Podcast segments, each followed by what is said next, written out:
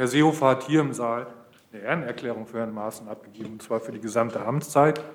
Und hat im Grunde genommen auch indirekt erklärt, naja, es sei damals ein Fehler gewesen mit dieser Aussage, das habe Herr Maaßen ja eigentlich gar nicht öffentlich sagen wollen. Also in dem Zusammenhang würde mich schon mal interessieren, ob Sie das eigentlich weiter verfolgen, was der Verfassungs-, der ehemalige Verfassungsschutzpräsident da treibt.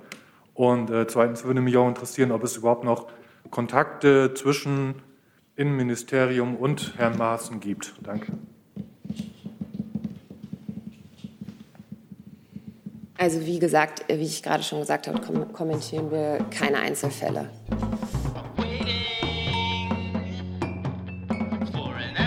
Liebe Kolleginnen, liebe Kollegen, herzlich willkommen in der Bundespressekonferenz, zur Regierungspressekonferenz am Montag. Und dazu begrüße ich ganz herzlich Regierungssprecher Steffen Seibert und die Sprecherinnen und Sprecher der Ministerien. Und bevor wir mit dem Thema Corona beginnen, hat das Innenministerium noch eine Nachreichung von Freitag, war das, ne? Genau, ich habe die Nachricht, äh, Nachlieferung für den sozialen Wohnungsbau. Ähm, bezüglich der Zahlen. Also 2020 hatten wir einen Bestandswert von Sozialwohnungen in Höhe von 1.128.875 und das sind rund 26.000 weniger als im Jahr 2019. Im Grunde ist der soziale Wohnungsbau Sache der Länder. Also der Bund ist beim sozialen Wohnungsbau lediglich Mittelgeber. Er selbst baut keine eigenen Wohnungen. Die Wohnraumförderung und die Ausgestaltung der Programme liegt bei den Ländern, wobei dem, äh, der Bund eine Mittelbindung vorsieht. Der Gesamtbestand der Wohnungen mit Sozialbindung wird beeinflusst durch zwei Faktoren, einmal dem Neubau oder dem Wegfall der Sozialbindung. Warum eine Wohnung aus Sozialbindung fällt oder wie viele das konkret sind, kann daher nur durch die jeweiligen Bundesländer beantwortet werden. Aus dem gleichen Grund können auch nur die Bundesländer sagen, wie viele Wohnungen mit Sozialbindung neu gebaut worden sind. Daher kann ich Ihnen die Zahlen für die bewilligten Sozialwohnungen sagen. Bundesweit wurden für das Jahr 2017 26.231, für das Jahr 2018 27.040, 2019 25.565 und für das Jahr 2020 23.067 äh, Wohnungen bewilligt. Dankeschön. Dann haben wir das damit erledigt. Herr Jessen dazu noch? Ja, äh, die Zahlen, die Sie genannt haben, sind ja ein stetiger Rückgang der geförderten oder der gebilligten äh, Anträge. Ähm, Liegt es daran, dass die Länder als Antragsteller nicht mehr Anträge gestellt haben oder waren es nicht mehr ähm, genehmigungsfähige Anträge? Ich habe die Frage nicht ganz verstanden. Die, müssen Sie noch die Zahlen, die Sie vorgelesen ja. äh, gelesen haben, die letzte Staffel, das waren die in den vergangenen drei, vier Jahren äh, bewilligten oder geförderten, aus Bundesmitteln geförderten Sozialwohnungen. Diese Zahl, wenn ich es richtig verstanden habe, ist stetig zurückgegangen. Die letzte Zahl lag, glaube ich, bei 23.000. Äh, vorher waren es 27 oder 29. Äh, die Frage ist, liegt dieser Rückgang, der ja eigentlich dem Ziel der Wohnungsbaupolitik des Bundes widerspricht, möchte ja mehr sozialen Wohnungsbau haben, liegt dieser Rückgang darin begründet, dass die Länder nicht mehr bewilligungsfähige Anträge gestellt haben oder war es so, dass die Länder mehr Anträge gestellt haben, aber diese nicht bewilligungsfähig waren oder nicht genügend Mittel vorhanden waren? Naja, der Rückgang äh, der äh, Zahlen hat, hat, eben diese Gründe, dass entweder ähm, die, äh, die Wohnungen äh, weggefallen, also der, die Sozialbindung wegfällt, und das kann der Bund nicht beeinflussen. Das ist Ländersache. Also die konkrete Ausgestaltung äh, dieser Frage liegt in der Zuständigkeit der Bundesländer. Äh, Entschuldigung, Frau Fick, vielleicht habe ich mich, habe ich mich, Frau Fick, habe ich mich falsch ausgedrückt. Ich, ich hatte gedacht, Sie hätten als letztes aufgezählt, wie viele Wohnungen in diesen Jahren aus Bundesmitteln neu gefördert worden seien wenn Wohnungen neu gefördert worden sind, dann ist das ja unabhängig davon, wie viele rausgefallen sind. Ach so, jetzt, okay, jetzt habe ich es verstanden. Nee, es geht um die Wohnungen, also die Sozialwohnungen, die die äh, Länder bewilligt haben. Und das sind Angaben, die der Bund durch die Länder bekommen hat. Hey Leute, hier sind Thilo und Tyler. Jung Naiv gibt es ja nur durch eure Unterstützung. Hier gibt es keine Werbung, außer für uns selbst. Das sagst du jetzt auch schon ein paar Jahre, ne? Ja. Aber man muss ja Aber mal wieder darauf halt, hinweisen. Ne? Stimmt halt. Ne? Und ihr könnt uns per Banküberweisung unterstützen oder PayPal. Und wie ihr das alles machen könnt, findet ihr in der Podcast-Beschreibung. Martina Herzog von dpa fragt, entspricht eine bewilligte Wohnung auch einer tatsächlich entstandenen bzw. gesicherten Sozialwohnung? Die Frage habe ich ehrlicherweise nicht richtig verstanden. Entspricht eine bewilligte Wohnung, also mit, mit Fördergeldern bewilligte Wohnung, auch einer tatsächlich entstandenen? Also einer gebauten Wohnung. Einer gebauten Wohnung, ja. So würde ich das interpretieren. Ich kann Ihnen das im Einzelfall so konkret nicht sagen. Das müsste ich nachreichen. Und der Jung noch? Im Faktenblatt Ihres Hauses aus dem Jahr, äh, aus dem April 2019 heißt es, dass es im Jahr 2006, also erstes Jahr vom der Legislatur, äh, der Kanzlerschaft von Frau Merkel noch 2,094 Millionen Sozialwohnungen gegeben hat. Heute sind es dann nur noch 1, hoch, äh, hochgerundet 1,2 Millionen. Herr Sabat, wie erklärt sich äh, die Kanzlerin, dass unter ihrer äh, Kanzlerschaft eine Million Sozialwohnungen abgebaut wurden und es praktisch jetzt nur noch die Hälfte der Wohnungen seit, ihrer, seit ihrem Amtsantritt gibt. Also wie die Kollegin. Pardon? Wie die Kollegin gerade gesagt hat, und darauf kann ich auch nur verweisen, sind ja die Gründe, warum eine Sozialwohnung sozusagen aus dem Sozialwohnungsstatus herausgeht, äh, nicht Gründe, die in der Bundesregierung äh, liegen oder begründet werden können, sondern äh, denen man dann im Einzelnen nachgehen muss.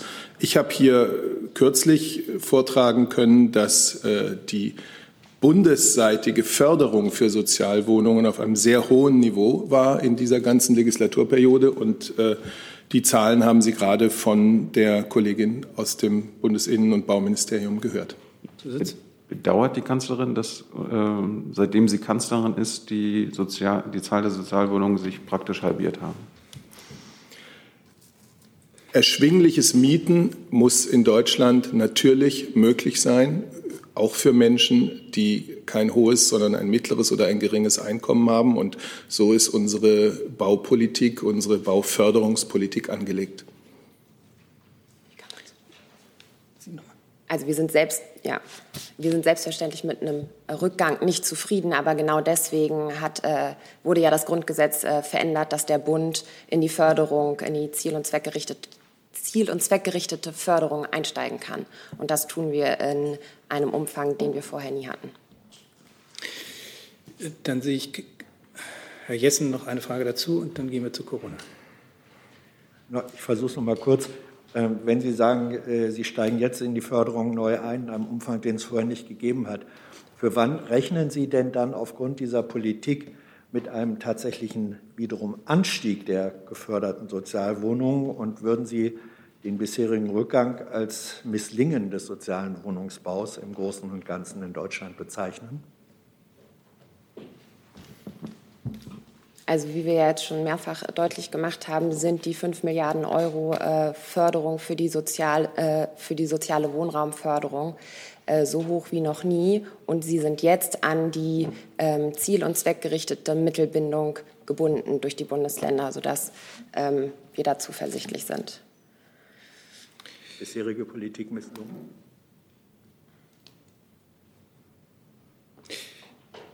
War das eine Nachfrage? Ja, das war, da. Ich, das war ist akustisch. Ach so, ja, ja, nein, ich hatte vorher gefragt, ob Sie vor dem Hintergrund des, des äh, deutlichen Rückgangs der letzten Jahre die Wohnungsbaupolitik, die soziale im Allgemeinen als äh, misslungen bezeichnen würden.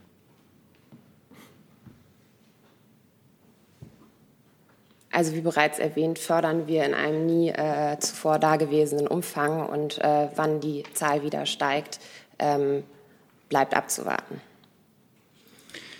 Danke dafür. Dann kommen wir zu Corona und äh, am besten eigentlich zu den Bußgeldern. Frau Bader, Sie hatten dazu eine Frage auf alle Fälle. Ich hätte eine Frage an Sie, Herr Seibert. Die Debatte über ausgelassene Impftermine ist ja im vollen Gange. Da gibt es ja auch Stimmen aus der Großen Koalition, die sagen, es muss da eine Art Sanktion geben für die, die nicht mal absagen, wenn sie nicht kommen. Wie ist da die Haltung der Bundesregierung? Wie sollte mit verpassten Impfterminen und denen, die sie verpassen, umgegangen werden? Ja, ähm, Impftermine sind tatsächlich wertvoll. Und es ist wichtig, dass sie auch genutzt werden können. Also kann man nur an alle Menschen, alle Bürger und Bürgerinnen appellieren, wenn sie einen Impftermin, den sie vereinbart haben, nicht wahrnehmen wollen oder können, dann vergessen sie nicht, so rechtzeitig wie möglich abzusagen. Viele Menschen haben bei mehreren Stellen einen Impftermin. Und auch da gilt natürlich, wenn Sie eine Impfung bekommen haben an der einen Stelle, Sie sind aber bei der anderen Stelle auch angemeldet, dann bitte sagen Sie ab. Sie ermöglichen damit anderen Menschen einen Impftermin zu bekommen. Sie, Sie erleichtern die Planungen, ähm, die Arbeit in den Impfzentren, in den Arztpraxen.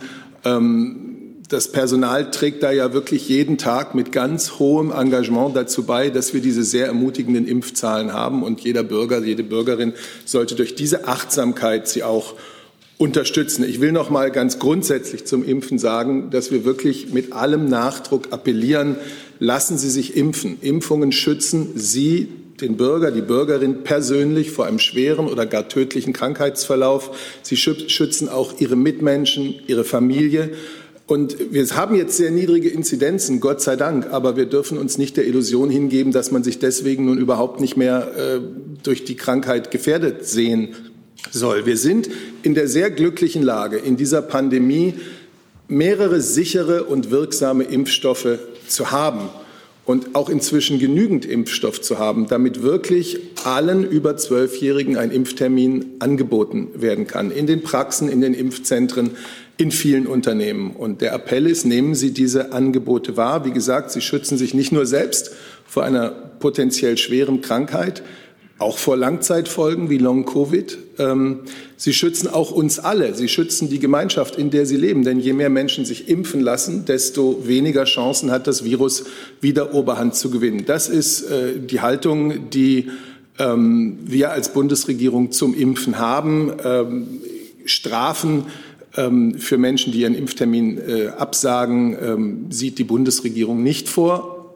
Aber der dringende Appell Sagen Sie ab, äh, haben Sie dieses, äh, diese Aufmerksamkeit und, äh, gegenüber den Menschen, die in den Arztpraxen oder in den Impfzentren oder auch in den Betrieben an dieser großartigen Impfkampagne teilnehmen? Besatz? Mhm. Ich hätte eine Nachfrage. Also die Strafzahlungen oder Bußgelder, die würden sich ja beziehen, so ist die Debatte auf diejenigen, die nicht absagen. Wie ist da Ihre Haltung oder sagen Sie? So wie ich sie Ihnen gerade beschrieben habe. Ich dachte eigentlich deutlich. Nee, Sie hatten ja gesagt, für die, die absagen, soll es keine Strafzahlung geben. Ich meinte ja die. Naja, das, das versteht sich ja von selbst. Genau, dann hat, dann hat, dann Nein, dann haben Sie mich falsch verstanden. Äh, wir appellieren, erstens sich impfen zu lassen. Vor allem, was ich gerade vergessen habe, auch die Zweitimpfung vorzunehmen. Nicht nach der ersten Impfung sich schon in einer falschen Sicherheit zu wähnen. Es ist die Zweitimpfung, außer bei dem Johnson Johnson Präparat, aber bei allen anderen Impfstoffen, die auf dem Markt sind in Deutschland, ist es die Zweitimpfung, die wirklich den guten Schutz äh, vor dem Virus gibt. Also nehmen Sie diese Zweitimpfung auch wahr. So, zweiter Appell. Sagen Sie einen Termin, den Sie nicht brauchen, den Sie nicht wahrnehmen können, auch ab. Ähm, und drittens, ich hatte es gesagt, die Bundesregierung äh, sieht, hat keine Planung für Strafzahlungen für nicht abgesagte Termine. Aber der Appell sollte hoffentlich jeden erreichen. Herr Neuern. Damit verbunden ist ja auch immer wieder die wieder erneut erhobene Forderung nach einer Impfung oder dass die STIKO ihre Empfehlungen für die Impfung von Kindern, von Schülern ab zwölf Jahren ändert. Ähm, schließt sich die Bundesregierung dieser, diesem Appell an? Also ich habe für die Bundesregierung an die Ständige Impfkommission keine Appelle zu richten. Sie wissen, die Ständige Impfkommission empfiehlt eine Impfung mit dem BioNTech-Impfstoff für Kinder ab 12 und Jugendliche ab 12, die wegen eines erhöhten Risikos, wegen einer Vorerkrankung äh, für ein, also ein erhöhtes Risiko für einen schweren Verlauf haben. Für diese äh, Gruppe empfiehlt sie es. Eine allgemeine Empfehlung für alle Kinder und Jugendlichen hat die STIKO nicht abgegeben, aber und so wird es ja auch praktiziert in vielen Fällen nach ärztlicher Aufklärung, bei individuellem Wunsch äh, des Kindes und seiner Eltern. Bei Risikoakzeptanz ist eine Impfung trotzdem möglich. Und so können Familien in Absprache mit dem Arzt äh, eine individuelle Impfentscheidung treffen. So sieht die Lage momentan aus. Es ist klar, dass sich die, der, die derzeitige Empfehlung auch äh, in der Zukunft ändern kann. denn die STIKO hat immer gesagt, ihre Empfehlungen äh, beruhen auf dem jeweils aktuellen, besten verfügbaren wissenschaftlichen Erkenntnissen und Datenstand. Und äh, sie bewertet fortlaufend neue wissenschaftliche Erkenntnisse, neue Daten oder Studien, die reinkommen. Herr Rinke dazu?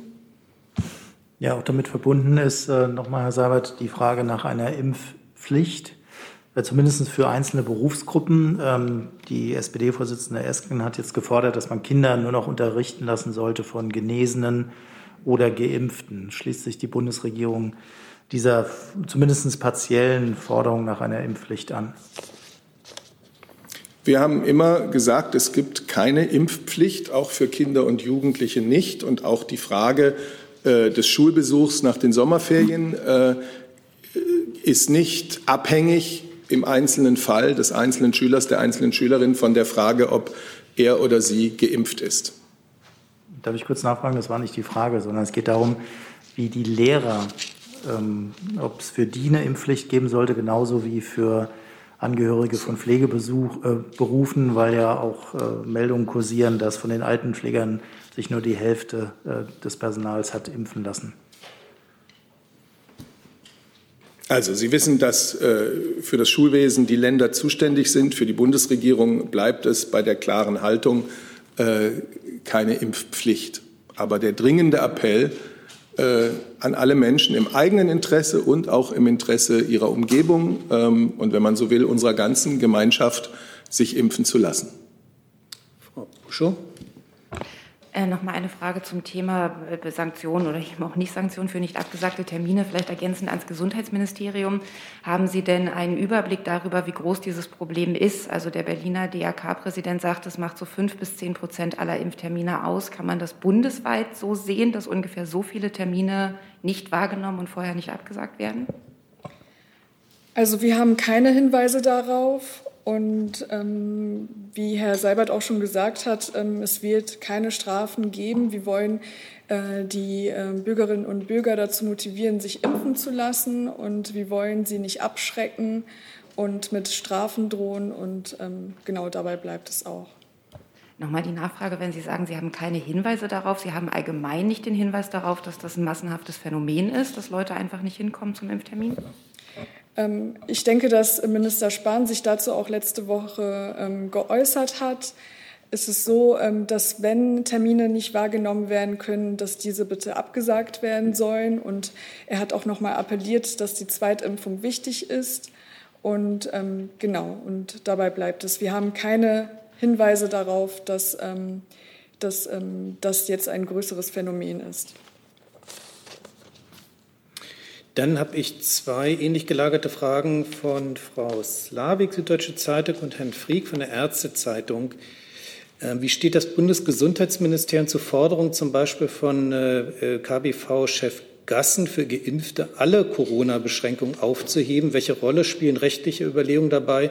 Und welche Rolle spielt der Umstand, dass eine Aufhebung der Einschränkungen ein Impfanreiz sein könnte? Ähnliche Frage, wie gesagt, auch von Herrn Frick. Auch dazu hat sich Minister Spahn letzte Woche Donnerstag geäußert. Prinzipiell hätte er es für richtig, dass die Auflagen fallen, wenn, ein, wenn allen ein Impfangebot gemacht worden ist. Voraussetzung dafür sei aber, dass sich genug Menschen geimpft haben, so dass das Gesundheitswesen eine erneute Corona-Welle äh, bewältigen kann. Vielleicht muss man auch noch hinzufügen, dass es ja für Geimpfte und Genesene mit Nachweis schon jetzt eine ganze Reihe von wirklich erheblichen Lockerungen und Erleichterungen gibt, insbesondere auch beim Reisen, was in diesen Monaten ein wichtiges Thema ist. Dann Herr Lange. Ja, danke. Das war ja auch meine Frage gewesen und nochmal die Nachfrage ans Gesundheitsministerium und darüber hinaus würde mich auch zu der Frage die Einschätzung des Justizministeriums interessieren. Aber vielleicht zuerst ans Gesundheitsministerium. Ähm, es gab mal die Idee, dass man, dass man eine Herdenimmunität herbeiführt und dann über Lockerungen für alle nachdenkt. Ist das eigentlich immer noch ein Thema? Und wenn, wann wäre diese Herdenimmunität dann den neuesten Erkenntnissen nach erreicht? Also wir haben jetzt eine Quote bei Zweitimpfung, also nee, bei doppelt geimpften von 40 Prozent. Ist das schon eine Grenze, bei der man über Erleichterungen nachdenken kann oder noch nicht. Und, und vielleicht nochmal nur der Vollständigkeit halber ans Justizministerium die Frage, wie stehen Sie zu der Debatte, dass man alle Corona-Beschränkungen für doppelt Geimpfte aufhebt? Danke. Also wie Sie schon richtig gesagt haben, wenn die Übertragung der Infektion wirksam gestoppt werden soll, muss eine ausreichende Immunität in der Bevölkerung vorhanden sein. Und wie hoch der Schwellenwert für eine ausreichende Immunität sein muss, ergibt sich aus Modellen, die auch das RKI auf der Internetseite veröffentlicht.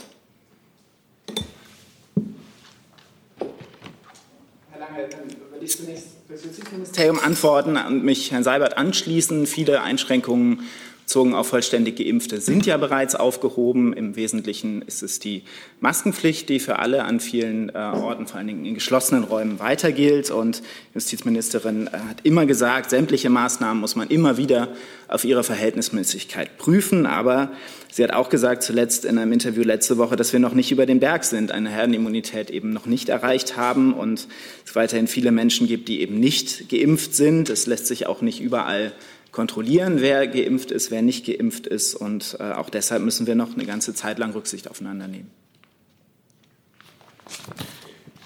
Dann habe ich als nächstes äh, Herrn Jessen. Die britische Regierung geht offenbar diesen Weg. Äh, Premierminister Johnson hat, wenn ich mich nicht irre, gestern erklärt, äh, angesichts der relativ hohen Zahl Zweitgeimpfter, an die 70 Prozent in Großbritannien, könne man äh, ruhig weiter öffnen, könnte man auch weitere Infektionen in Kauf nehmen, weil eben schwere Verläufe vermieden werden. Das ist dieser äh, Ansatz Herdenimmunität unter Inkaufnahme weiterer Infektionen. Ist das in irgendeiner Art und Weise äh, ein Modell für die deutsche Corona- oder Covid-19-Politik?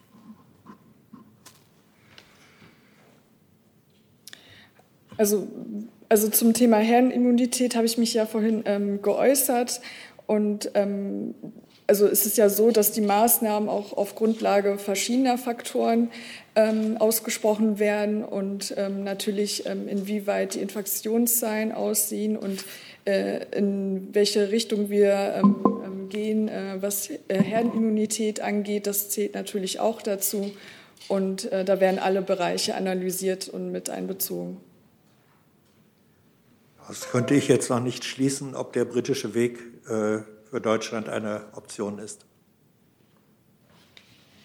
Ich kann jetzt nicht den britischen Weg äh, analysieren und äh, mit Deutschland vergleichen. Ähm, was für Deutschland gilt, da hat sich äh, Minister Spahn auch regelmäßig dazu geäußert und äh, darauf will ich auch verweisen. Wir müssen mit unseren Gegebenheiten umgehen. Wir müssen sehen, dass wir die Impfkampagne weiter vorantreiben und dass wir noch deutlich mehr Menschen äh, mit dem Impfen erreichen, Erst- und Zweitimpfung als bisher, obwohl man Stand heute sagen kann, dass das sehr erfreuliche, tolle Fortschritte gemacht hat. Wir müssen sehen, wie sich Delta äh, bei uns ausbreitet, erkennbar ja die deutlich ansteckendere Variante. Und dann müssen wir vor allem sehen, und das ist ja auch das, worauf die Briten sehr schauen, äh, ob mit dem Anstieg der Delta-Infektionszahlen auch ähm, wie in der Vergangenheit bei anderen ähm, in anderen Situationen dieser Pandemie ein Anstieg der Hospitalisierungsfälle oder gar der intensiv zu behandelnden äh, zu verzeichnen ist. Das wird man sich sehr genau anschauen müssen und mit diesen Gegebenheiten werden wir arbeiten.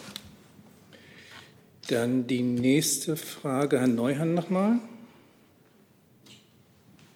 Ja, auch verbunden mit dem Themenkomplex Corona. Es gibt eine weitere Debatte, die der STIKO-Chef Mertens angestoßen hat, rund um die Massentests an Schülern, die er für wenig sinnvoll hält. Frage ans BMG, wie stehen Sie dazu? Ist es sinnvoll, diese Massen-Corona-Tests weiter fortzuführen oder teilen Sie die Bedenken, die Herr Mertens da geäußert hat? Wie Sie wissen, sind die Länder für die Testkonzepte zuständig und ähm, wir haben ja auch eine nationale Teststrategie und danach gehen wir auch. Das heißt, Sie wollen das fortführen. Sie würden dafür plädieren, das fortzuführen, auch wenn Sie nicht zuständig sind. Wir führen das so fort, ähm, wie wir es auch in letzter Zeit gemacht haben mit der nationalen Teststrategie. Dann Unser Ziel als Bundesregierung ist ja, und das ist, glaube ich, auch das Ziel aller Landesregierungen, die fürs Schulwesen zuständig sind, nach den Schulferien den Kindern und Jugendlichen den sehr wichtigen Präsenzunterricht bieten zu können. Und da werden Tests für Schüler, Schülerinnen, für Lehrer ein wichtiges und wirksames Mittel bleiben. Bisher werden überwiegend Schnelltests eingesetzt, äh, in einigen Bundesländern auch schon vermehrt andere Arten von Tests, Lolli-Tests, Gurgeltests, die dann im PCR-Testverfahren untersucht werden. Ähm, das ist ein wichtiger Teil der Hygienekonzepte, für die die Länder zuständig sind, die uns aber sehr helfen werden, insgesamt im Schulwesen dieses Ziel zu erreichen. Habe ich jetzt Fragen zu Corona noch im Saal, Herr Rinke? Eine Frage ans Gesundheitsministerium. Es geht um äh, den Impfstoff AstraZeneca nach der Empfehlung der STIKO und dann äh, des Bund-Länder-Beschlusses zu diesen Mischimpfungen. Hätte ich ganz gerne gewusst, ob Sie zufrieden sind damit, wie Hausärzte darüber aufklären, dass man als ersten Impfstoff AstraZeneca einsetzen sollte. Ähm, Gibt es da die gezielte Aufforderung an die Ärzte, genau das zu tun? Und äh, wie erfolgreich ist das? Also Hintergrund ist, äh, sind Berichte, dass AstraZeneca-Impfstoff weggeworfen werden müsse, weil man ihn nicht mehr einsetzen kann. Also ähm, da gibt es keine Änderung, was unsere Ansicht angeht. Und ähm, Herr Spahn hat auch immer gesagt, dass man vor Ort pragmatisch vorgehen sollte. Bevor man Impfstoff wegwirft, sollten äh, die Impfstoffe für Personen ähm, verwendet werden, äh, die noch auf der Warteliste sind. Und wie vor Ort ähm, mit den Impfstoffen ähm, ja, umgegangen wird, dafür sind dann auch die Ärzte zuständig. Darf ich nochmal nachfragen, äh, ist denn das jetzt Ihre Position, dass als erster Impfstoff AstraZeneca eingesetzt werden sollte? Diese Position ist mir nicht bekannt. Ich kann das gerne nachtragen. Dann habe ich äh, zu Corona, ja, ich hatte hier noch eine Teilfrage von Gernot Teller. Wie beurteilt die Regierung die aktuelle Entwicklung der Inzidenzzahlen? Und er fügt hinzu, auf dem Weg zu einer neuen Welle, Fragezeichen, geht an das BMG. Es ist ja so, dass die Inzidenz ähm, zurzeit stagniert auf äh, niedrigem Niveau und um einen Trend ablesen zu können, dafür reicht der Beobachtungszeitraum noch nicht aus. Dann sind wir mit Corona durch. Ich habe eine ganze Reihe höchst verschiedener Fragen, sowohl im Saal als auch online. Ich beginne mit dem Thema Tempolimit. Andreas Hönig von der dpa fragt, und zwar an das BMU und das BMVI, die beide heute nicht anwesend sind, wenn ich das richtig sehe. Ich lese die Frage trotzdem durch. Ähm, Kanzlerkandidat Armin Laschet hat gegen ein generelles Tempolimit von 130 auf Autobahnen ausgesprochen. Er hat dem RND gesagt, warum soll ein Elektrofahrzeug, das keine CO2-Emissionen verursacht, nicht schneller als 130 fahren dürfen. Das wäre unlogisch. Wie bewerten das BMU und das BMVI diese Aussagen? Es wäre schön, wenn wir dazu eine Antwort bekämen. Dann habe ich eine Frage an das Achso, aus dem Saal vielleicht auch dazu Fragen? Sehe ich derzeit nicht. Dann habe ich ein neues Thema und zwar an den Regierungssprecher des BMI und das BMW. Ist bekannt, wie viele deutsche Unternehmen von der jüngsten Hackerattacke betroffen sind? Und wenn ja, welche, fragt der Kollege Keller von der Südwestpresse.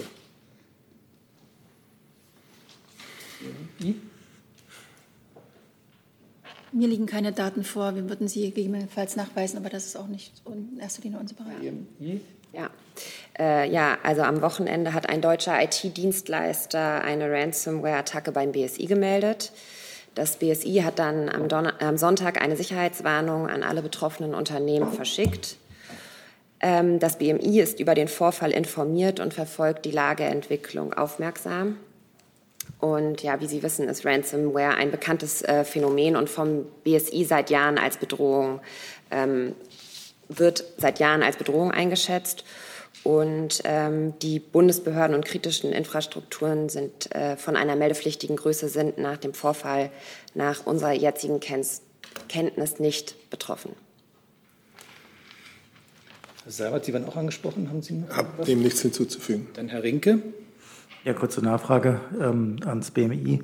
Ähm, es hat ja Diskussionen darüber gegeben, ob es eine generelle Meldepflicht für Cyberattacken geben sollte. Jetzt gibt es die nur für Unternehmen, die diesem Kritis-Bereich zugeordnet werden. Ähm, wir sehen aber jetzt hier so eine Art Dominoeffekt, äh, dass einzelne Dienstleister äh, betroffen sind, äh, infizierte Software weitergeben an ganz viele andere Unternehmen. Wäre es nicht sinnvoll, dass man eine Meldepflicht für alle Unternehmen und alle Cyberangriffe einführt? Es gibt derzeit äh, keine Planung, etwas an der äh, bestehenden Meldepflicht zu verändern. Herr Lange noch? Ja, eine Nachfrage noch ins BMI. Es gibt im Zusammenhang mit diesen Hackerangriffen immer Vermutungen, da ist eine russische Gruppe dahinter. Äh, sind Erkenntnisse, die Sie eventuell auch haben, also auch im größeren Bereich, vielleicht können Sie auch noch mal einordnen, ob die Zahl der Hackerangriffe aus Russland nach Ihren Erkenntnissen in den letzten Wochen zugenommen hat? Danke. Also wie Sie wissen, geben wir für gewöhnlich keine äh, Aussagen über operative Maßnahmen und äh, nicht abgeschlossene Ermittlungen, sodass ich derzeit dazu nichts weiter sagen kann. Zusatz? Ja, Zusatz. Es geht aber auch mehr eher um eine politische Bewertung. Es gibt ja auch die Debatte äh, äh mögliche ähm, Eingriffe von russischer Seite auf die Bundestagswahl und so weiter. Also vielleicht können Sie es von der Seite noch mal be beurteilen. Danke. Auch da kann ich Ihnen sagen, dass äh, Sie sich sicher sein können, dass unsere Sicherheitsbehörden hellwach sind und alle Entwicklungen fortlaufend im Blick behalten. Frau Bader. Ja, hier auch noch eine Nachfrage dazu. Gibt es denn von Politikseite Planungen, ähm, Unternehmen da besser zu schützen, da aktiv zu werden? Der BDI, BDI fordert da wohl ein umfangreiches Wirtschaftsschutzkonzept. Ist da irgendwas geplant? Vielleicht an Bundesinnenministerium und äh, auch Bundeswirtschaftsministerium? Also äh, wie ich gerade eben schon gesagt habe, das BSI steht ja äh, mit äh, Rat und Tat äh, bei allen Fragen zu äh, Cybergefahren ähm, zur Hilfe und Beratung bereit. Ich kann dem nichts hinzufügen, weil das nicht unser Bereich ist, nicht unsere Federführung ist. Aber natürlich sehen wir dieses Problem auch ähm, und ähm, haben da ein großes Auge drauf. Weitere Fragen dazu? Dann neues Thema, Frau von Bouillon. Äh, warten Sie? Ja. Eine Frage an Herrn Seiber zunächst, dann aber auch ans BMI und ans Auswärtige Amt. Ähm, was gedenkt die Bundesregierung zu tun, um die noch in Afghanistan verbliebenen Ortskräfte zeitnah nach Deutschland zu holen, äh, bevor sie von den Taliban eingeholt werden? Denn so wie es im Moment ist, scheint es ja für die Leute, die da zurückgeblieben sind, sehr schwierig zu sein, den offiziellen Regeln, die die Bundesregierung da aufgestellt hat, nachzukommen. Ich glaube, dass AA und BMVG da am besten äh, Auskunft geben können also über die Bemühungen, die derzeit schon laufen und die natürlich wichtig sind, weil wir uns äh, ja auch zu einer Verantwortung für viele dieser Menschen bekennen. Ich hätte eigentlich gerne auch eine Stellungnahme der Bundeskanzlerin gehabt, sonst hätte ich sie nicht gefragt. Ja, aber Sie wollen ja jetzt wissen, was unternommen wird, operativ, wie es läuft, dass jemand äh, ausreisen kann. Und da können Ihnen wirklich diese beiden Häuser, denke ich, besser, ab, äh, besser Auskunft geben, äh, weil es dann ins, ums Detail geht. Ja, ich darf vielleicht ganz kurz damit anfangen, um zu erläutern, warum ich hier sitze, äh, obwohl ich mich vor ungefähr einem Jahr von Ihnen verabschiedet hatte. Ich es ist ein äh, kurzes Comeback. Äh, ich mache im Moment eine Vertretung äh, für die Kolleginnen und Kollegen in meinem alten Referat und äh, werde die nächsten zwei Wochen Ihnen versuchen, hier äh, möglichst gut äh, Antworten zu geben. Dankeschön. Ich freue mich auf die Zusammenarbeit.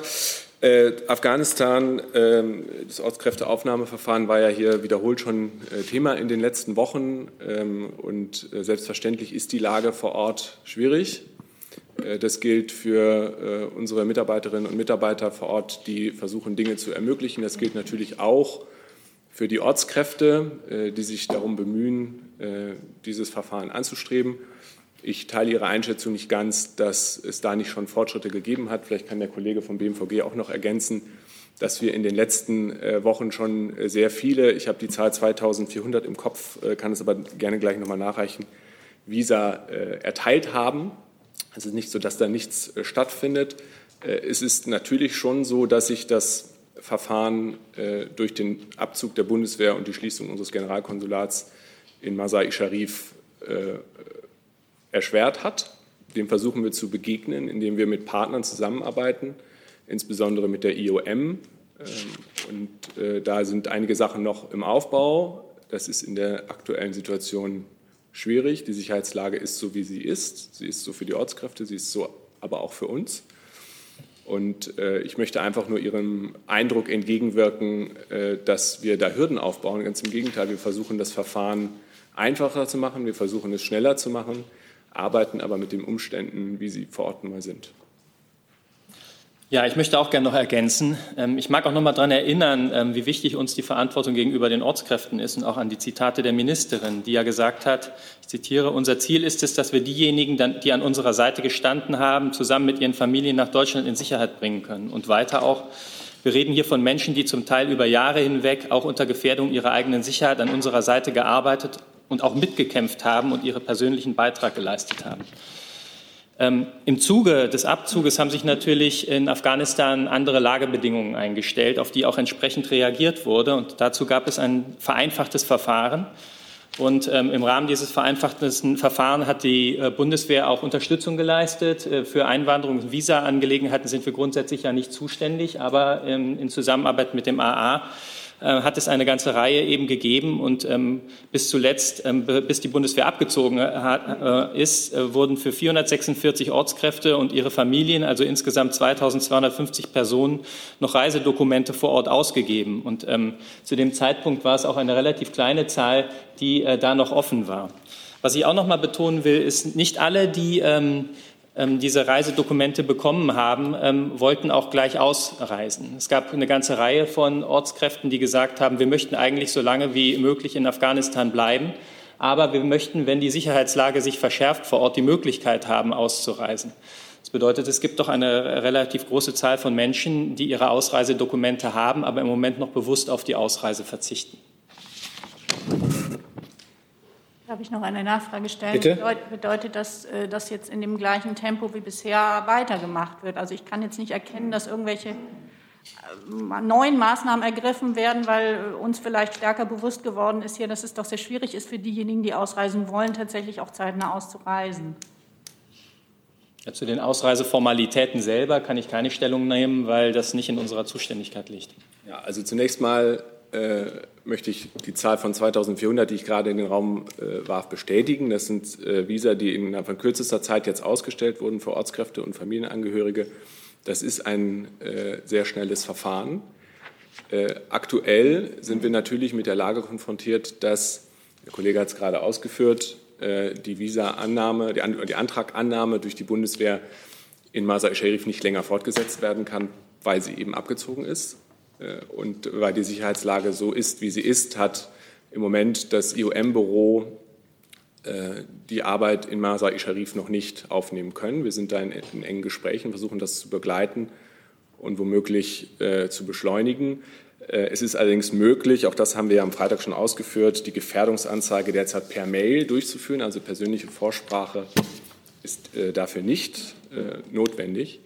Ähm, ich will aber nicht um den heißen Brei herumreden. Es ist eine schwierige Lage vor Ort. Äh, mit der versuchen wir umzugehen. Äh, das ist nicht so, als äh, könnte man hier in Berlin einfach aufs Amt gehen, sondern es ist schwieriger. Aber Kollege hat es gesagt, wir sind uns der Verantwortung bewusst. Wir versuchen dem zu begegnen. Wir arbeiten mit Partnern zusammen und haben da in den letzten Wochen auch, auch ordentliche Fortschritte erzielen können. Nachfrage von Kollegen Gebauer, Spiegel, ähm, eine Frage zu den Ortskräften in Afghanistan an Herrn Seibert. Sind die Bemühungen der verschiedenen Ressorts aus Sicht der Bundeskanzlerin so schnell und unbürokratisch, wie die verschiedenen Minister versprochen haben? Ich denke, was die beiden Kollegen Ihnen jetzt gerade dargelegt haben, zeigt, dass wir uns äh, bemühen, denjenigen zu helfen, die uns in den vergangenen Jahren dort wichtige Hilfe geleistet haben dass das nicht einfach ist vor dem Hintergrund der, der Gegebenheiten, die sich jetzt äh, in Afghanistan ergeben. Das ist klar. Trotzdem, zum Beispiel, indem man eben auch per E-Mail Anträge stellen kann, wird dem entgegengekommen und äh, zweieinhalbtausend Menschen, die bereits ein Visum haben, das ist ja auch eine nennenswerte Zahl. Ähm, Sie wissen ja auch, dass wir ähm, mittlerweile äh, Anträge von Menschen entgegennehmen, afghanischen Bürgern, die uns in den vergangenen acht Jahren, also seit 2013, äh, dort unterstützt haben. ähm, die auch die Chance haben, einen Antrag noch einmal zu stellen, der vielleicht in der Vergangenheit abgelehnt wurde. Also es gibt äh, große Bemühungen, auch im Verbund mit unseren dort verbliebenen Partnern. Und äh, die werden hoffentlich in vielen Fällen dann auch zum guten Ergebnis äh, führen. Noch eine weitere Nachfrage online von Thomas Nils ans Auswärtige Amt. Wie kann die Schließung eines Generalkonsulats zur Vereinfachung des Verfahrens beitragen? Ja, ich glaube, da habe ich äh, teilweise schon darauf geantwortet. Äh, das war äh, die Schließung des Generalkonsulats war natürlich keine Maßnahme zur Verwaltungsvereinfachung, sondern hat andere Gründe. Äh, und ich glaube, die liegen mir auf der Hand. Nächste Frage, Kollege, können Sie mir gerade mit dem Namen noch mal helfen? Besecke, RTL, NTV. Okay. Ja. Äh, die beiden Ressorts haben ja gerade auf die besondere Gefährdungslage in Masai Sharif hingewiesen und die besondere Schwierigkeit eben auch dort die Leute rauszuholen. Ähm, Gibt es denn Pläne, die Ortskräfte, die dort gerade mit Anträgen beschäftigt sind und das ja auch alles dauert, plus Visum, was man momentan nur in Kabul holen kann und so weiter, äh, Gibt es da Bestrebungen, da irgendwie pragmatischer vorzugehen? Weil die haben eventuell ja nicht unbedingt genügend Zeit, darauf zu warten. Man könnte ja zum Beispiel sagen, die sind sowieso per se gefährdet, weil sie für die Bundeswehr gearbeitet haben. Wir haben da Kontakt zu zwei Ortskräften momentan. Und man könnte die erstmal rausholen und dann prüfen an einem sicheren Ort. Wäre das nicht eine Idee? Ja, also ich glaube, zum Verfahren müsste ich dann ans äh, äh BMI verweisen. Äh, Im Moment ist das Verfahren so, äh, wir hatten es ja auch schon dargestellt, dass es äh, zweistufig ist. Es gibt äh, zunächst die sogenannte Gefährdungsanzeige, die überprüft wird, und dann das Visumverfahren. Die Sicherheitslage äh, ist volatil in Afghanistan. Das möchte ich vielleicht auch noch mal äh, dazu sagen. Äh, es ist nicht so, dass es äh, sich bei Masai Sharif um eine eingeschlossene Stadt handelt, in der niemand rein oder rauskommt. Ähm, äh, die äh, afghanische Armee befindet sich in Kämpfen mit den Taliban. Es ist schwierig ähm, und ähm, dessen sind wir uns bewusst. aber im Moment ist das Verfahren so, wie es ist.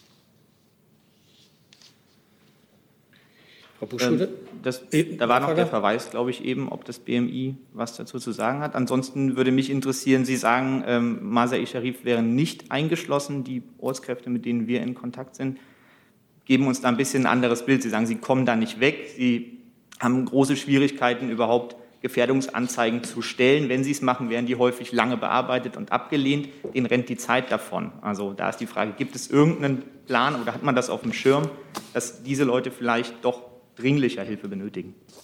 Ich würde gerne kurz noch mal auch ähm, auf die ähm, Gefährdungen vor Ort und was passiert ist, noch mal kurz eingehen. Also die Bundeswehr ist ja jetzt nicht mehr in Afghanistan, aber bis dahin hat es natürlich eine ganze Menge an Anträgen gegeben. Und die haben im, im, im Zuge des Abzugs ähm, hat die Bundeswehr sehr, sehr viele Flüge durchgeführt, unter anderem auch der Generalinspekteur, der kurz vor ähm, Abzug ja auch noch mal in Afghanistan vor Ort gewesen ist. Und die haben per Handcarry ähm, Dokumente hin und her geflogen und dafür gesorgt, dass auch diese große Zahl an ähm, ähm, Anträgen beantwortet werden konnte. Und jetzt gibt es natürlich noch einige Anträge, die auch weiter im Nachlauf sind. Wir sind jetzt nicht mehr vor Ort, aber bis zu dem Zeitpunkt, wo die Bundeswehr vor Ort war, ist ein sehr, sehr großer Anteil ähm, dieser Anträge pragmatisch und schnell bearbeitet worden. Und jetzt gibt es den weiteren Nachlauf, zu dem wir jetzt natürlich keine Stellung mehr nehmen können, weil wir nicht mehr vor Ort sind sind. Ja, und äh, also verstehen Sie, es ist für uns natürlich schwierig, hier äh, auf bestimmte Einzelfälle äh, zu antworten. Äh, ich möchte aber noch mal dem Eindruck entgegenwirken, äh, dass da irgendjemand in der Bundesregierung auf der Bremse stehen würde, sondern wir haben das getan, was möglich ist und werden das auch weiter tun. Wie gesagt, die Gefährdungsanzeige ist auch per E-Mail möglich. Äh, und äh, was die Transportmöglichkeiten zwischen Masar und äh, Kabul angeht, kann ich Ihnen jetzt keine tagesaktuelle Auskunft geben. Aber es ist nicht so, dass es da keine gäbe. Es kann sein, dass es manchmal nicht möglich ist, kann sein, dass es an anderen Tagen möglich ist. Das kann ich Ihnen jetzt hier nicht aus der Hand versprechen. Aber was ich vorhin meinte, mit diesem ist keine eingeschlossene Stadt. Es ist nicht so, dass niemand aus der Stadt rein oder raus kommen würde. Dieser Eindruck wäre falsch. Frau Buschow? Ja, das, ähm, das eine ist eine kurze Nachfrage, wahrscheinlich ans Verteidigung oder Auswärtige Amt, weil Sie sagten, manche nehmen das Visum nicht gleich in Anspruch, sondern warten noch. Wie lange ist dieses Visum denn gültig? Also wie lange haben die Zeit, sich das zu überlegen? Und meine eigentliche Frage ist aber wahrscheinlich ergänzend ans Innenministerium, wie kommen die Menschen denn hier an? Also wo kommen die unter? Was ist vorbereitet an, an purer Integration? Kommen die erst in Flüchtlingsunterkünfte, müssen sich dann eine Wohnung suchen oder gibt es da schon entsprechende Vorbereitungen für die Menschen? Die Frage der Gültigkeit der Visa müsste ich Ihnen nachreichen. Da kriege ich hoffentlich gleich eine Meldung. Genau, also die äh, Ankunft äh, organisieren die Bundesländer. Wie bei jeder anderen Aufnahme, die äh, stattfindet. Aber ist das analog zu betrachten wie zum Beispiel ein Familiennachzug zu, ähm, zu Schutzsuchenden, also beziehungsweise zu Flüchtlingen in Deutschland, dass die dann erstmal in Unterkünften unterkommen und dann selber starten müssen? Vermutlich. Also ein extra Programm, um, um da jetzt das Ankommen zu erleichtern, gibt es jedenfalls nicht. Das verstehe ich richtig. Also es ist auf jeden Fall denkbar, dass die am Anfang nach ihrer Ankunft äh, wie gewöhnlich in äh, Sammelunterkünften untergebracht werden und von da aus dann. Dann Herr Gavrilis, ne, hinter der Maske. Ja. Ich hätte auch noch eine Nachfrage an Herrn Helmbold, weil Sie hier von einer größeren Anzahl sprachen ähm, von Menschen, die im Prinzip ausreisen könnten. Die Dokumente liegen vor, aber es nicht tun. Wie viele sind es denn konkret? Ja, solche Zahlen können wir im Moment nicht liefern, weil die auch von Tag zu Tag natürlich variieren. Ja, aber sind es jetzt 10, sind es 100? Also Sie haben ja, Sie kennen ja die Zahl. Wenn Sie von einer größeren Anzahl sprechen, wäre es ja hilfreich zu wissen, wie viele es sind. Ja, die Zahlen, die, ähm, das sind laufende Gespräche. Das ist das, was uns in Gesprächen insbesondere von denjenigen ähm, vermittelt wird. Und Zahlen kann ich zu diesem, zu diesem Punkt nicht liefern. Dann habe im Saal noch Herr Jung. Ein paar Lernfragen. Ähm, Herr Breuer, Sie sagten, Gefährdungsanzeigen müssen erst geprüft werden. Warum müssen Gefährdungsanzeigen von afghanischen Ortskräften geprüft werden? Ist das nicht pauschal klar, warum sie gefährdet sind.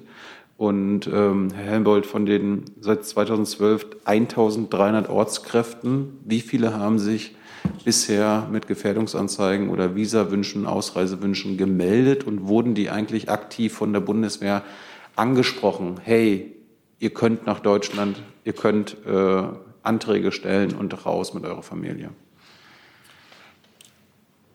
Also zur, zunächst einmal die 1300 beziehen sich auf den Zeitpunkt, wo wir das äh, Verfahren, ähm, wie es dann später etabliert wurde, eingerichtet haben. Das bezieht sich, glaube ich, auf 2013 und nicht auf 2012. Nee, das sind Ihre Zahlen. Ja, dann müssen wir dann auf gegebenenfalls noch mal schauen. Aber 2013, was mir hier steht, äh, was ich hier habe, ist, dass seit 2013 die Bundeswehr ca. 1300 afghanische Ortskräfte ähm, in den Standorten Masai-e-Sharif und Kabul beschäftigt. Und ähm, die stehen mit uns in Verbindung. Es ist dort vor Ort auch bekannt. Man kann davon ausgehen, dass jede Ortskraft, ähm, die äh, diese Möglichkeit hat, in Anspruch, das in Anspruch zu nehmen, auch davon weiß. Sie haben die aber nicht aktiv benachrichtigt, sondern die, Moment die, müssen auf, die müssen auf eigene Weise das irgendwie Das, mitbekommen. dazu liegt mir im Moment nichts vor. Das müsste ich gegebenenfalls nachreichen. Ich hätte Herrn Breul noch gefragt. Ja, das müsste ich an die Kollegen vom BMI abgeben zum Verfahren. Das BMI hat in Afghanistan vor Ort die Gefährdungsanzeigen zu bearbeiten? Für das äh, äh, sogenannte Ortskräfteverfahren ist das BMI federführend. Ja, also es handelt sich um ganz normales äh, Visa-Erteilungsverfahren. ähm, also man, also in dem, es wird ein Antrag an das AA gestellt und äh, im Rahmen dessen wird die Gefährdungsanzeige auf ihre Plausibilität überprüft und ähm, dann werden die Aufnahmezusagen erteilt. Was muss plausibel sein bei einer Gefährdungsanzeige einer afghanischen Ortskraft, die für Deutschland gearbeitet hat? ob die äh, Gefährdung in, Zusammenarbeit, äh, in Zusammenhang mit der Beschäftigung ähm, hängt. Dann habe ich noch Herrn Gebauer Frage ans BMZ. Die sind auch heute nicht anwesend. Ich lese sie trotzdem mal vor. Gerade wurde gesagt, dass es keinen Widerstand gegen eine zu großzügige Aufnahme von Ortskräften gab. Wie ist das zu verstehen, wenn Bundesminister Müller doch per Brief an alle beteiligten Ressorts Mitte Juni vehement gegen eine Ausweitung des Programms votiert hat? Und Herr Nils fragt an Herrn Seibert, wie ist insgesamt die Güte der Vereinbarungen zwischen USA und Taliban-Vertretern in Doha zu bewerten, wenn nicht einmal die Sicherheit des Konsulates eines Landes aus der sogenannten Afghanistan-Koalition gewährleistet zu sein scheint?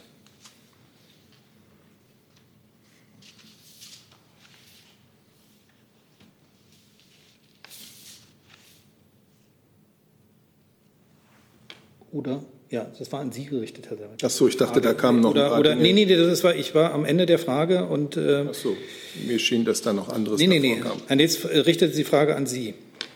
Okay, und vor Herrn Nils gab es Herrn Gebauer, aber macht ja nichts. Äh, Vorher war Herrn Gebauer ans BMZ. Ja, das stimmt. So habe ich es in Erinnerung. Ja. Wir haben, äh, ja, wir haben äh, begrüßt, dass äh, es die Verhandlungen und die Gespräche in Doha gibt. Wir haben immer gesagt, wir sind weiterhin bereit, diesen innerafghanischen Friedensprozess nach Kräften zu stützen. Wir werden uns übrigens auch in Zukunft nach Abzug der Bundeswehr, auch das haben wir immer gesagt, gemeinsam mit den Partnern für eine friedliche, eine dauerhafte Lösung des Konflikts in Afghanistan einsetzen. Dann weitere Fragen äh, zu Afghanistan. Erstmal Afghanistan, dann nochmal Frau von Bouillon. Je nachdem Sie da federführend sind, ähm, habe ich das jetzt richtig verstanden, dass in dem Prozedere nichts geändert wird und dass das Visaverfahren so läuft wie eben üblich und Sie keine Veranlassung sehen, jetzt vielleicht durch Vereinfachung das Tempo zu erhöhen? Also ob ein Visaverfahren äh, geändert werden kann, das äh, liegt nicht in der Zuständigkeit des BMI.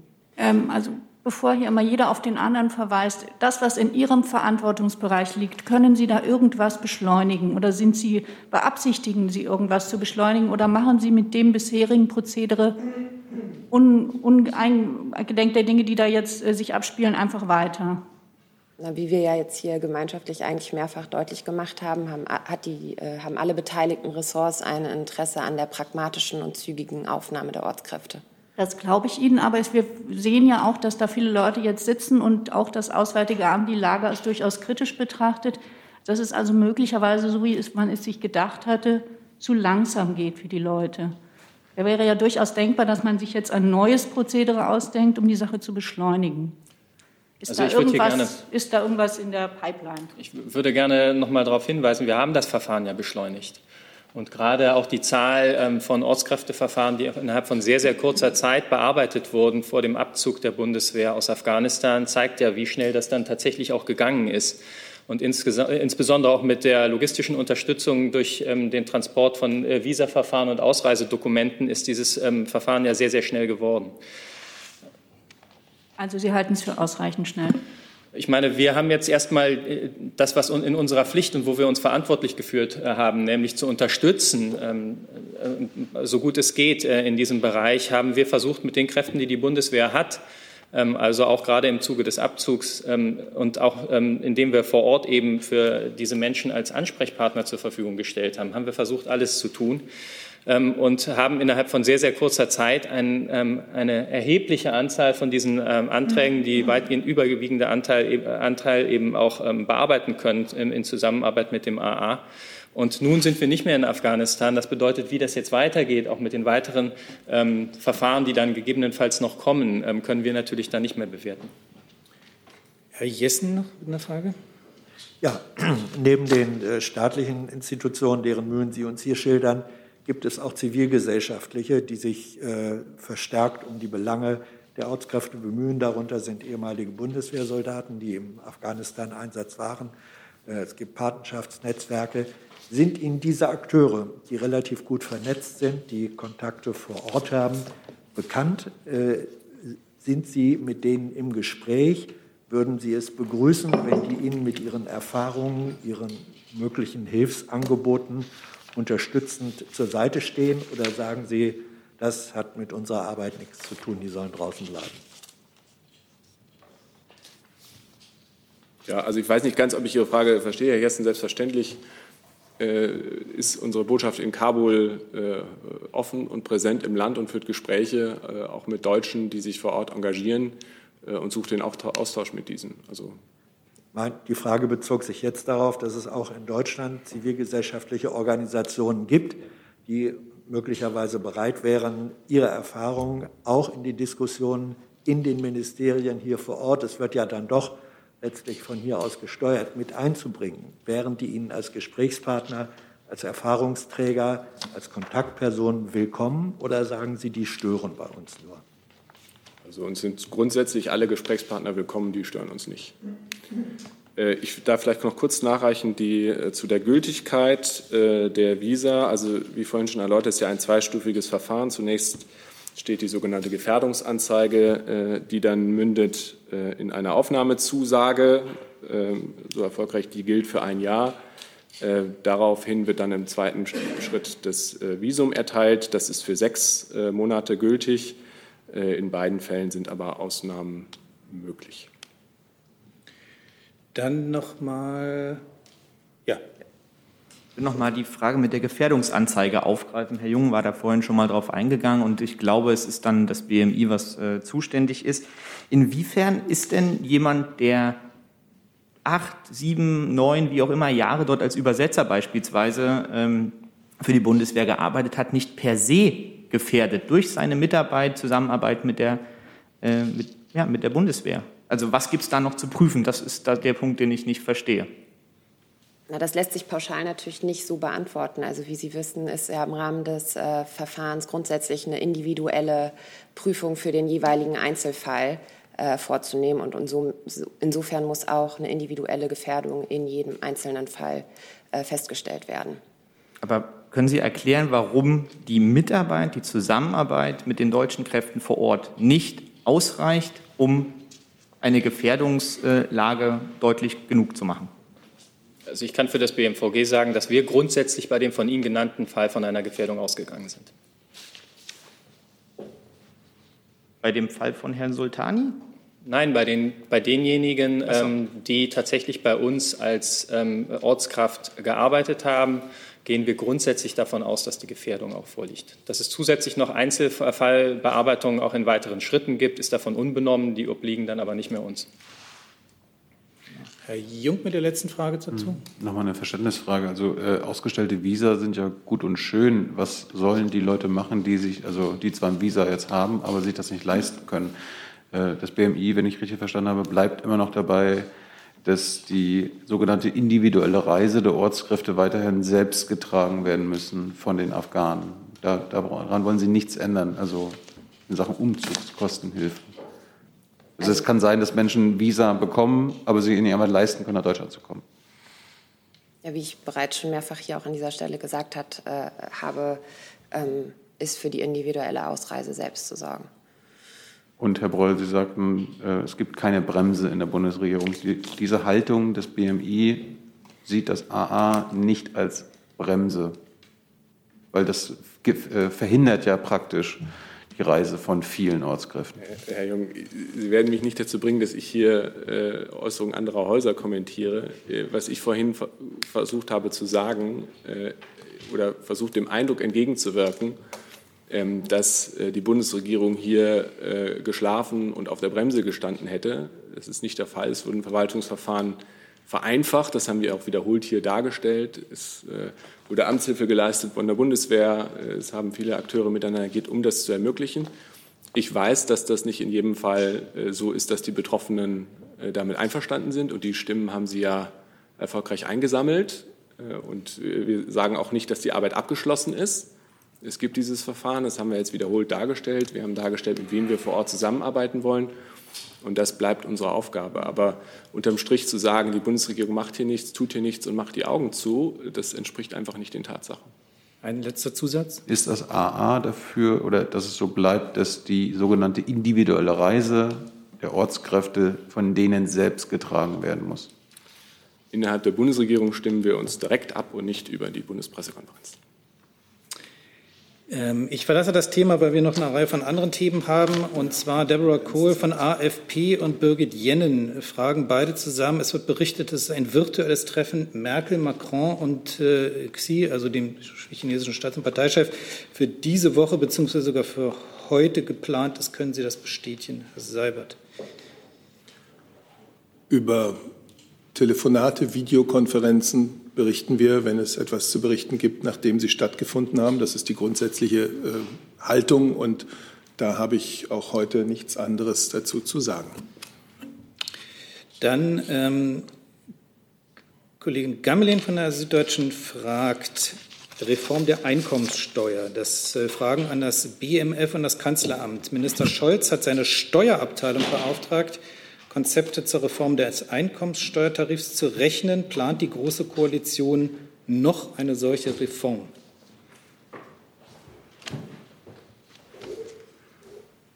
Frage an Kanzleramt und BMF. Soll ich, oder? Ja. Genau, also wir haben uns ja zu dem Thema schon letzte Woche äh, am Freitag äh, geäußert. Äh, dem habe ich hier nichts hinzuzufügen. Herr Seibert, weil Sie waren auch angesprochen. Ja, ich habe den Äußerungen des Finanzministeriums vom Ende letzter Woche auch nichts hinzuzufügen. Fragen aus dem Saal? Frau von Bouillon? Ja, tut mir leid, ich war da letzte Woche nicht da. Ich würde doch bitten, das nochmal zu wiederholen, was da gesagt wurde.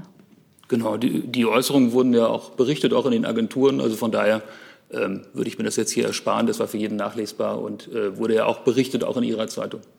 Dann hätte ich noch mal eine Nachfrage.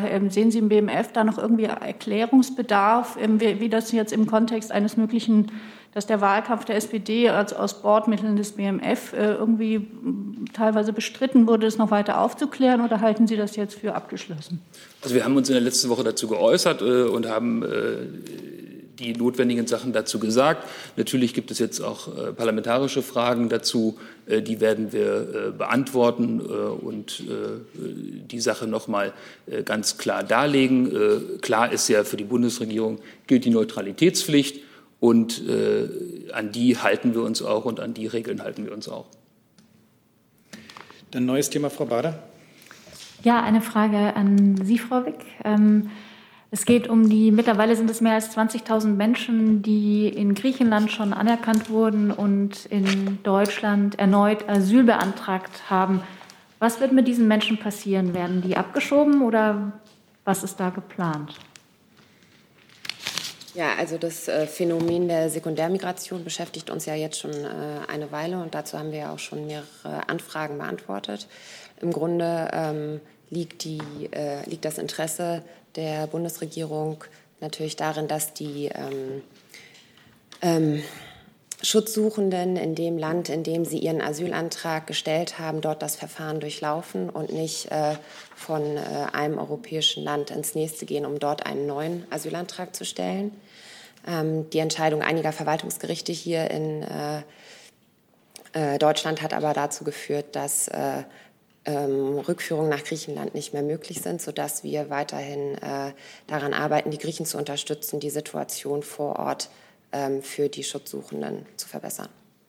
Da habe ich eine Nachfrage. Sie hatten ja auch ähm, mit der griechischen Regierung schon Kontakt. Und äh, was haben Sie denn konkret angeboten? Wie wollen Sie da helfen, damit nicht noch mehr Menschen kommen?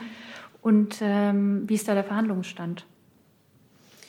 Genau, also die Gespräche mit, den, mit der griechischen Regierung äh, laufen weiterhin. Ähm, und insofern kann ich da keinen neuen Stand berichten. Weitere Fragen dazu? Das ist nicht der Fall. Herr Jung hatte noch ein neues Thema. Thema Pressefreiheit. Der ähm, jetzt ehemalige Präsident des Bundesverfassungsschutzes, Herr Maaßen, hatte sich äh, am Wochenende bzw. Ende letzter Woche äh, pressefreiheitsfeindlich geäußert, hat politische Eingriffe und Gesinnungsprüfungen im öffentlich-rechtlichen Rundfunk gefordert, hat auch gesagt, dass die ARD, dass da dreiste Lügen gäbe und äh, dass Tatsachen manipuliert werden würden. Er fordert einen Untersuchungsausschuss äh, für den NDR. Wie bewertet der Chef des Bundespresseamtes die Äußerung eines ehemaligen hohen Regierungsbeamten. Und äh, Frau Wick, wie bewertet der ehemalige, äh, der, nee, der Bundesinnenminister Herr Seehofer, der sich ja immer schützend vor Herrn Maaßen stellt, diese Angriffe auf die Pressefreiheit? Ja, ich sehe keinen Grund, äh, auf Wahlkampfäußerungen einzelner Kandidaten hier einzugehen. Sie kennen unsere grundsätzliche Haltung und das ist eine ganz entschiedene und klare Haltung für den freien und unabhängigen Journalismus, der eine Säule der Demokratie in unserem Land ist und der den Schutz des Grundgesetzes genießt. Ich habe den Ausführungen von Herrn Seibert nichts hinzuzufügen. Es sind ja die allerwenigsten äh, Bundestagskandidaten ehemalige Präsidenten des Bundesverfassungsschutzes. Ähm, warum wollen Sie diese glasklaren Angriffe auf die Pressefreiheit, auf glasklare An Angriffe auf den öffentlich-rechtlichen Rundfunk, den die Bundesregierung ja äh, schön, schön und toll findet, äh, hier nicht kommentieren? Und Frau Wick, gerade Herr Seehofer der sich ja, wie gesagt, schützend vor den Maßen stellt und auch der Meinung ist, dass er auf dem Boden der freiheitlichen Grundordnung dieses Landes steht, äh, ist er immer noch dieser Meinung, ist Ihr Haus immer noch dieser Meinung? Ich habe Ihnen für die Bundesregierung alles dazu gesagt. Das ist eine ganz klare Haltung für die Freiheit der Berichterstattung, für die Freiheit, äh, Journalismus in unserem Land auszuüben. Und das entspricht der Haltung des Grundgesetzes. Ja, und der Bundesinnenminister hat sich äh, immer äh, zu Herrn Maaßen lediglich in Bezug auf seine Tätigkeit als Präsidenten äh, des Verfassungsschutzes geäußert. Dann habe ich ein neues Thema, Herr Hönig ja. von. Ach so, pardon, Herr Lange dazu? Weil Herr, der Herr Seehofer, Entschuldigung, Herr Seehofer hat hier im Saal eine Ehrenerklärung für Herrn Maaßen abgegeben, und zwar für die gesamte Amtszeit und hat im Grunde genommen auch indirekt erklärt, naja, es sei damals ein Fehler gewesen mit dieser Aussage, das habe Herr Maaßen ja eigentlich gar nicht öffentlich sagen wollen. Also in dem Zusammenhang würde mich schon mal interessieren, ob Sie das eigentlich weiter verfolgen, was der Verfassungs-, der ehemalige Verfassungsschutzpräsident da treibt. Und äh, zweitens würde mich auch interessieren, ob es überhaupt noch Kontakte zwischen Innenministerium und Herrn Maaßen gibt. Danke.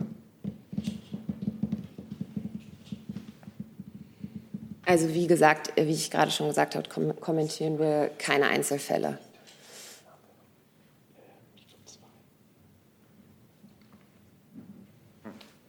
Äh, Herr Dann Jessen, die letzte Fragesteller zu diesem Komplex. Ja, doch nochmal an, an Herrn Seibert. Äh, die Vorsitzende der Rundfunkkommission der Länder, äh, Frau Dreyer, hat von einem eindeutigen Angriff gegen die Pressefreiheit äh, gesprochen. Sind Ihnen als Chef äh, des Bundespresseamtes irgendwelche Vorkommnisse, Situationen, Ereignisse in öffentlich-rechtlichen Nachrichtenredaktionen bekannt, aus denen Schluss zu folgern wäre, dass die dort tätigen Menschen strukturell mit verfassungsfeindlichen äh, Institutionen oder Kräften verwoben wären. Ja, Sie versuchen jetzt mit ein paar Worten mehr äh, als äh, Ihr Kollege Herr Jung die gleiche Frage im Grunde noch einmal einzustielen. Und ich bleibe dabei.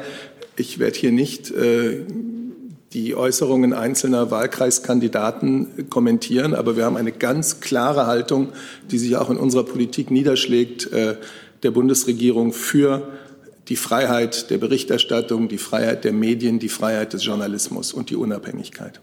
Ich hatte ja nur gefragt, ob Ihnen Verhältnisse bekannt wären, die die Kritik, die da geäußert wurde, legitimieren würden oder ob Sie eher die Position von Frau Dreyer teilen würden. Gibt es mit Blick auf die Uhrzeit, habe ich jetzt Fragen zu anderen Themen hier im Saal noch? Frau Bader, Sie noch? Dann haben wir noch drei. Mit Bitte um kurze Fragen, kurze Antworten. Andreas Hönig fragt, wie bewertet die Bundeskanzlerin die anhaltenden Einreisebeschränkungen von EU-Bürgern in die USA? Inwiefern wird sie bei ihrer Reise nach Washington darauf hinwirken, diese zu lockern?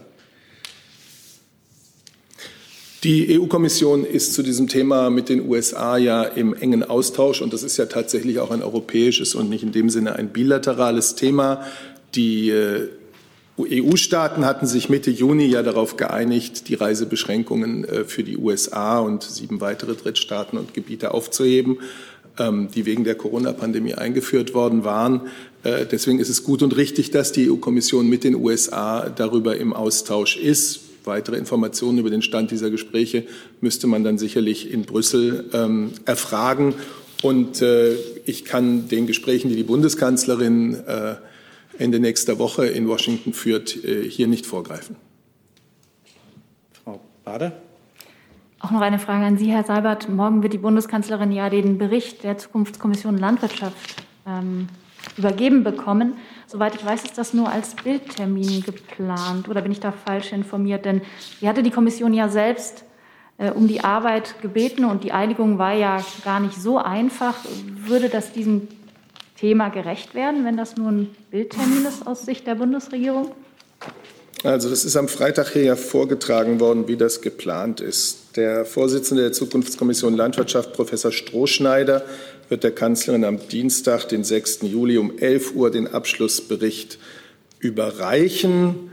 Ähm, die übrigen Mitglieder der Zukunftskommission werden zu dieser Überreichung, Übergabe des Berichts virtuell zugeschaltet, ebenso die Bundeslandwirtschaftsministerin und die Bundesumweltministerin. Und diese Übergabe wird live gestreamt. Sie können sie auf der Internetseite der Bundesregierung verfolgen.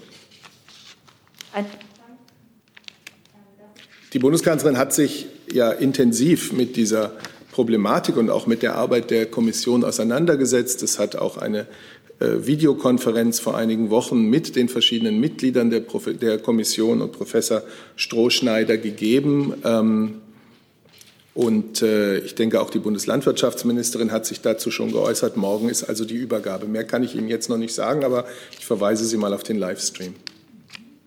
Hey Leute, hier sind Thilo. Und Tyler.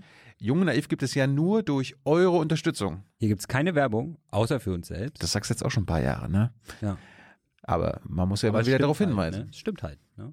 Und ihr könnt uns per Banküberweisung unterstützen oder PayPal.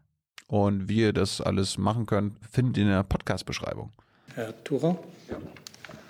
Jens Thurer, Deutsche Welle. Eine Frage an Herrn Seibert und an Herrn Breuel. Äh, Ungarns Ministerpräsident Orban hat heute in der Bildzeitung eine ganzseitige Anzeige ge geschaltet mit Vorschlägen für eine völlig neue Ausstellung der EU mit heftigen Angriffen auf die EU. Er spricht von einem, einem ideologisierten Europäischen Parlament, wendet sich erneut gegen Migration. Was sagen Sie zu Inhalt und vor allen Dingen Stil dieser ganzseitigen Anzeige in der Bildzeitung? Ja, die Positionen der ungarischen Regierung und des ungarischen Ministerpräsidenten äh, zur derzeit ja laufenden Konferenz zur Zukunft Europas sind der Bundesregierung bekannt. Sie sind auch den europäischen Partnern äh, bekannt, weil der Österreich, äh, der Entschuldigung, der ungarische Ministerpräsident sie ja auch äh, in Brüssel vertritt. Er hat seine Vorstellungen allen Mitgliedern des Europäischen Rates äh, übermittelt im Vorfeld der letzten Tagung des Europäischen Rats. Grundsätzlich kann man sagen, jeder Mitgliedstaat der Europäischen Union ist eingeladen, seine Vorstellungen über die Zukunft Europas in diese Zukunftskonferenz einzubringen. Und genauso grundsätzlich kann man sagen, die Europäische Union fußt auf Verträgen, die alle Mitgliedstaaten auf freiwilliger und demokratischer Basis angenommen haben. Jeder der geschlossenen Verträge ist eine verbindliche Vereinbarung zwischen den EU-Mitgliedstaaten. Und die Europäische Union kann nur dort Kompetenzen erlangen, wenn die Union diese Kompetenz von den Mitgliedstaaten übertragen bekommen hat. Ähm, das ist das, was ich dazu sagen würde. Und vielleicht noch den letzten Satz. Die Bundeskanzlerin hat in der Vergangenheit immer wieder deutlich gemacht, die Europäische Union ist mehr als eine Wirtschaftsgemeinschaft. Sie ist auch eine Wertegemeinschaft. Vielleicht noch mal ein Satz zu dem ja doch recht provokanten und auch ungewöhnlichen Stil in einer der größten deutschen Boulevardzeitungen so als Ministerpräsident eines EU-Landes im Prinzip eine Kampfansage an die EU zu formulieren. Ist das, müssen wir uns daran gewöhnen oder äh, ist man da nicht auch noch ein bisschen verärgert, auch wenn wir sowas schon gewohnt sind? Das habe ich nicht zu kommentieren. Es hat meines Wissens auch schon Anzeigen anderer Regierungen äh, in deutschen Tageszeitungen gegeben. Wie gesagt, die Positionen, die Ministerpräsident Orban und seine Regierung äh, zur Zukunft Europas vertreten, sind im Wesentlichen bekannt. Sie sind auch in Brüssel vorgetragen worden und äh, deswegen ja, habe ich jetzt hier nichts weiter zu, zu sagen. Herr Gabriedis dazu? Ja, nochmal zu Viktor Orban. Er wurde von der Organisation Reporter ohne Grenzen zum ersten Mal wurde ein EU-Regierungschef äh, auf die Liste der Feindinnen und Feinde der Pressefreiheit gesetzt. Ähm, teilen Sie diese Einsicht? Ähm, wie bewerten Sie diesen Schritt? Wir haben diese Listung Ungarns durch Reporter ohne Grenzen zur Kenntnis genommen. Ich kommentiere derartige Listen jetzt grundsätzlich nicht. Grundsätzlich kann ich sagen, alle EU-Mitgliedstaaten ähm, sind an die Charta der Grundrechte gebunden. So ist es auch im äh, Vertrag über die Europäische Union festgehalten. Und Artikel 8 sagt, ich darf zitieren, die Freiheit der Medien und ihre Pluralität werden geachtet. Nachfrage, ist Viktor Orban aus Sicht der Bundesregierung ein Feind der Pressefreiheit? Wir haben in der Vergangenheit das ein oder andere Mal, wie es vor allem auch die Europäische Kommission als Hüterin der Verträge getan hat, äh, unsere Kritik an bestimmten Entwicklungen im ungarischen Medienwesen geäußert. Das ist auch gut, wenn man über diese Fragen, die letztlich ja Wertefragen betrifft, in Europa ganz offen und intensiv miteinander diskutiert. Die Bundeskanzlerin hat das gerade wieder, äh, hat das gerade wieder gesagt, als es beim letzten Europäischen Rat diese intensive Aussprache zum Thema des, des Gesetzes, ähm, das in Ungarn gerade für Aufsehen sorgt äh, und in Europa für Aufsehen sorgt, dass es wichtig ist, diese Diskussionen zu führen. Und Herr Jung. Inwieweit gefährdet der Rechtsradikalismus in Europa die Europäische Union, Herr Sabat? Inwieweit, wie bitte? Inwieweit gefährdet der Rechtsradikalismus in verschiedenen europäischen Regierungen die Europäische Union an sich, weil Sie ja auf die Werteunion verwiesen haben? Das finde ich jetzt eine sehr äh, weitgehende Frage gegen Ende einer langen Pressekonferenz, die ich nicht so ganz leicht und einfach beantworten kann, außer dass ich sagen kann, Rechtsradikalismus, Rechtsextremismus, genau wie übrigens Linksextremismus, ist aus unserer Sicht eine Gefährdung der Demokratie. Und deswegen müssen wir uns sowohl in jedem einzelnen Mitgliedsland als auch äh, auf der Ebene der Europäischen Union äh, mit dieser Herausforderung sehr intensiv befassen. Viktor Orban gilt ja gemeinhin als rechtsradikaler Politiker. Ähm, das heißt, Sie sehen ihn als Gefährder der europäischen Demokratie. Herr Jung, Sie wissen ganz Ihre genau, dass, dass das jetzt. Herr Jung, Ihre Bewertungen überlasse ich Ihnen, teile sie nicht und habe zu dem Thema jetzt das gesagt, was ich zu sagen habe. Ich habe nicht alle Fragen abgearbeitet, aber mit Blick auf die Uhr beenden wir die Pressekonferenz für heute. Ich bedanke mich ganz herzlich für die Aufmerksamkeit und schließe. I'm thinking of a question. I'm collecting all my information.